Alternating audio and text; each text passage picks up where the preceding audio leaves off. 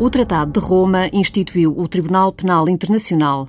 A criação deste tribunal permanente representa um enorme passo no sentido do estabelecimento de um novo modelo de responsabilidade individual e da aceitação de constrangimentos na ideia de soberania em nome de uma visão dos Estados enquanto integrantes de uma grande comunidade internacional.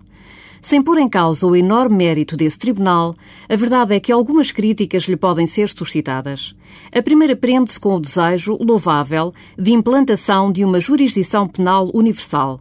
Esta ideia do universalismo é perfeitamente compreensível, uma vez que o sucesso do tribunal depende em muito da sua eficácia universal não se entenderia que se aplicasse a alguns, enquanto que outros capassem impunes, face à falta de imparcialidade e falta de independência de alguns tribunais nacionais. Ora, este desígnio é muito dificilmente atingível. Apesar de instituído por tratado multilateral, o certo é que não abrange todos os Estados do globo, nomeadamente os que não são partes subscritoras veja-se que países muito influentes como a Rússia, a China e os Estados Unidos da América não ficaram obrigados pelo Estatuto do Tribunal Penal Internacional.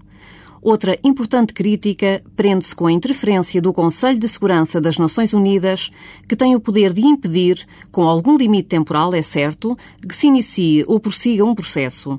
Dificilmente se poderá compatibilizar um ideal de justiça imparcial com a possibilidade de interferência de um órgão com as características do Conselho de Segurança, no qual é manifesto o maior peso dos Estados com direito de veto e cujas decisões são muitas vezes determinadas por razões de natureza política.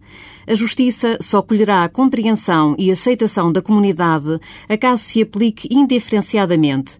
Esse deve ser, para todos quantos estão, de uma ou de outra forma, ligados à questão da justiça, um verdadeiro desígnio.